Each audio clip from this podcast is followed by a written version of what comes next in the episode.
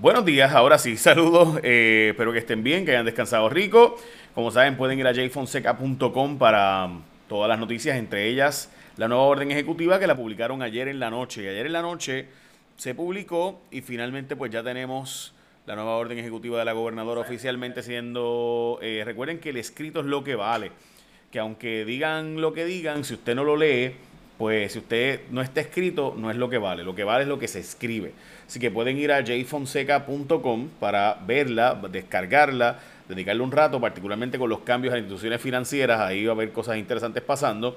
Ok, vamos a la primero que todo. Estamos en advertencia, o más bien en vigilancia de tormenta tropical.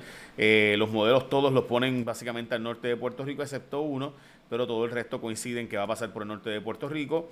Eh, la 13, que todavía no vamos a saber el nombre porque hay pelea entre dos. Eh, así que eh, ahí está la número 13.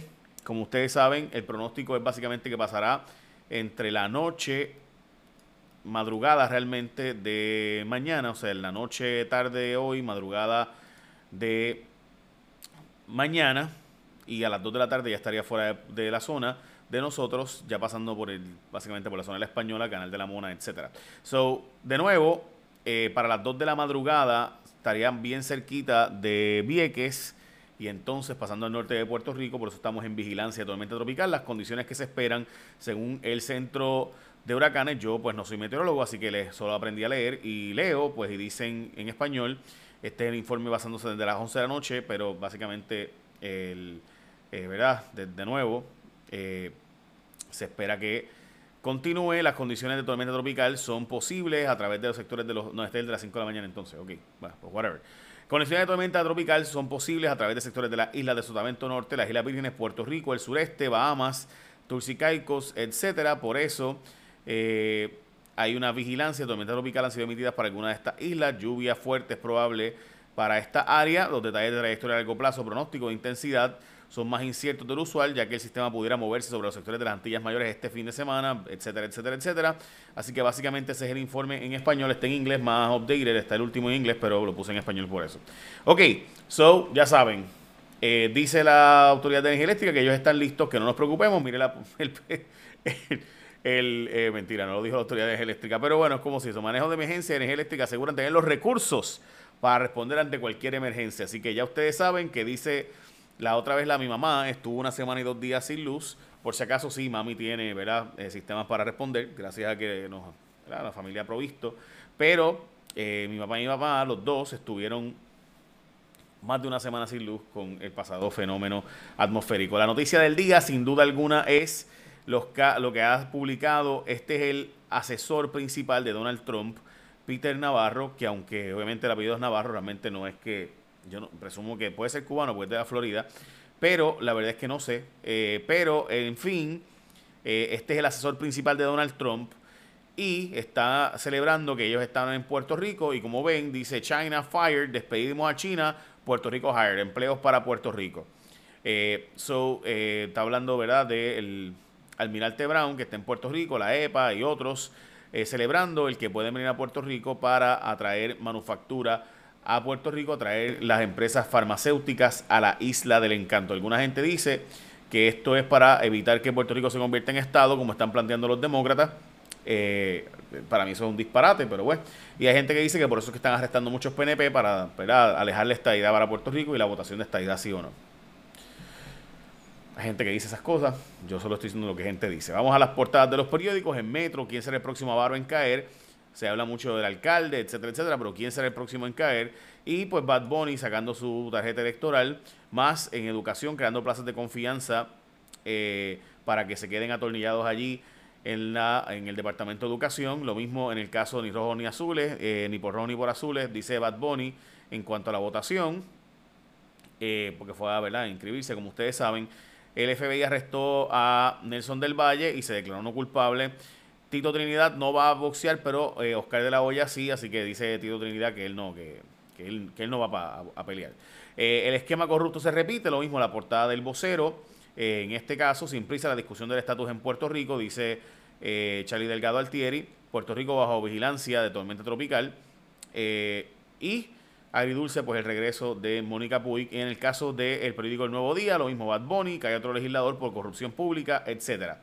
Así que, de nuevo, esas son las noticias de las portadas. Vamos a las siete muertes de COVID del día de hoy. Eh, les voy a mostrar la gráfica. Como ven, hay 737 casos nuevos de COVID eh, entre confirmados y probables. 374 muertes, siendo 7 más, de las cuales, de esas 7, 4 fueron confirmadas. 3 hombres y una mujer hombre de 65, mujer de 93 años, hombre de 74, hombre de 71. Y entonces las probables, eh, mujer 72 años, mujer 83 y hombre 72 años de edad. Las muertes reportadas por COVID durante el día de hoy, personas en eh, intensivo, 65 adultos eh, y 42 están en ventilador según los datos estadísticos más recientes del Departamento de Salud. Importante esto, eh, porque ayer, como vieron, habían 200 y pico, habían bajado a 200 y pico, de repente hubo un incremento sustancial. y eh, vamos a mostrar la tasa de positividad ahora para que vean que creo que es clave del día de hoy, pero bella mañana. Y entre las noticias más importantes, como ustedes saben, hoy vamos a anunciarle lo que es el Ondatón, que comenzó es el maratón de ahorros de todos los modelos Ondas en Puerto Rico. En el maratón de ahorros tienes Ondas nuevos con pagos mensuales desde 274 y bonos de hasta 8 mil dólares. Además, la espectacular Honda Pilot LX está en oferta. Y chequense la oferta que es, gente, porque no es una cosa. Eh, chequense esto. Estamos hablando de una oferta, la Honda Pilot LX, con pagos mensuales desde 479 y la Honda HRV EX con pagos mensuales desde 376 es el mejor momento para comprar un Honda, así que tienes que aprovechar esta oportunidad, como van a ver en pantalla, obviamente los que nos escuchan no, pero los que ven en pantalla, puedes entrar a la página, te puse el link, by the way, eh, para que puedas entrar, y cuando tú entras a la página vas a ver en oferta.compratuhonda.com, está en mi link, por si acaso, así que pueden buscarlo y darle clic ahí. Eh, si ustedes ven el texto que yo les envío todas las mañanas, ahí está. Van a ver este y ahí usted puede escribir su información para la cita y hacer su oferta y tire para adelante a ver qué le dicen y póngalos a competir. Eh, así que entre ese link y haga su oferta. Bueno, la tasa de positividad, como les decía, aquí está la tasa de positividad. Eh, mire, yo no sé ustedes, pero los datos son bastante claros de que ha estado bajando. O sea, la tendencia es a bajar, especialmente ahora eh, como ustedes pueden ver, la cantidad de pruebas, 4.000, 4.200, o sea, de 16% que estaba hace dos semanas, la tendencia ha sido a ir bajando eh, y llegó a estar en los 20 y pico por ciento hace dos semanas, cuando había pocos datos disponibles y de repente Ahí están los datos, 11.6 y 11.1 los datos recientes. Eso es altísimo por si acaso. Se supone que siempre esté por debajo de 5%. Más de 10% sin duda es que está fuera de control y 12% más es cuando se recomiendan eh, cerrar y regresar a las fases previas. Pero la tendencia ha sido a la baja eh, de 17% de nuevo, que fue lo más que llegó eh, los datos de hace dos semanas, del 7 y 6 de agosto. Estamos hoy hablando de un 11%. Llegó a estar a los 20 y cuando había poquitos datos. By the way, eh, también es importante decirles que eso de que son los jóvenes los más que se están contagiando, pues sí, así a nivel global, esa ha sido la experiencia. Pero en el caso de Puerto Rico, los datos más recientes muestran que el grupo que más contagio está teniendo son gente de 40 a 49 años. O sea, por lo menos las pruebas por edad, los positivos por edad, según los datos más recientes, y les voy a mostrar el dato para que no me lo crean a mí, eh, porque obviamente pues yo sé que ¿verdad? estamos aquí hablando con los datos, por los datos son los datos, para eso hacemos este resumen de las mañanas. Eh, yo quisiera que vieran, ¿verdad? y no es porque yo no esté en ese grupo de edad, porque no lo estoy, ¿verdad? No, yo estoy más joven todavía que eso, pero lo digo porque para que dejen de estar diciendo que son los chamaquitos los que están contagiando. Si ustedes ven la gráfica, ahí está los, las personas que más se están contagiando en Puerto Rico, y esta tendencia lleva ya tiempo, no es nueva son las personas de 40 a 49 años, el grupo más alto. De 20 a 29 también es alto y de 30 a 29 es alto, pero de 40 a 49 es el grupo más alto. Así que por favor dejen de decir que son los chamaquitos los que están este, contagiando, porque eso no son los datos. Los datos no son eso. Eso no significa que no hay muchos chamaquitos que es asintomático y que probablemente, como tiene síntomas, no se de chequeo, puede pasar. Pero lo digo pues para fines de que los datos sean los datos. De nuevo, no es mi opinión, esta es la gráfica oficial sobre este asunto del Puerto Rico Science Trust. Así que ahí está. Bueno, dicho eso, como les había mencionado, la orden ejecutiva nueva está en mi página eh, y me parece que deberían todos leerla porque recuerden que ley, en el derecho, lo que vale es lo que está escrito. no lo que opina alguien. Bueno, no descartan ahora regular los salarios legislativos, o sea, ahora están planteando el presidente de la Cámara, después de estos arrestos, que pues quizás hay que regular los sueldos. O sea, esto de que un legislador le meta 9 mil pesos de sueldo a alguien, de repente de ganar 900 pesos le va subiendo 3, 4, 5 veces el sueldo, eh, pues es obvio que pudiera ser, ¿sabes? No fue que esa persona pasó la reválida, no fue que esa persona tuvo una mejor preparación, es obvio que pudiera haber algo sospechoso, así que es importante eso. Eh, y me parece que el presidente de la Cámara, venir ahora hasta un poco tarde para decir esto, se fue Elmer Román, Elmer Román el secretario de Estado y además de eso, eh, ex jefe de seguridad pública, eh, pues se fue y se va a trabajar con el Pentágono la semana que viene.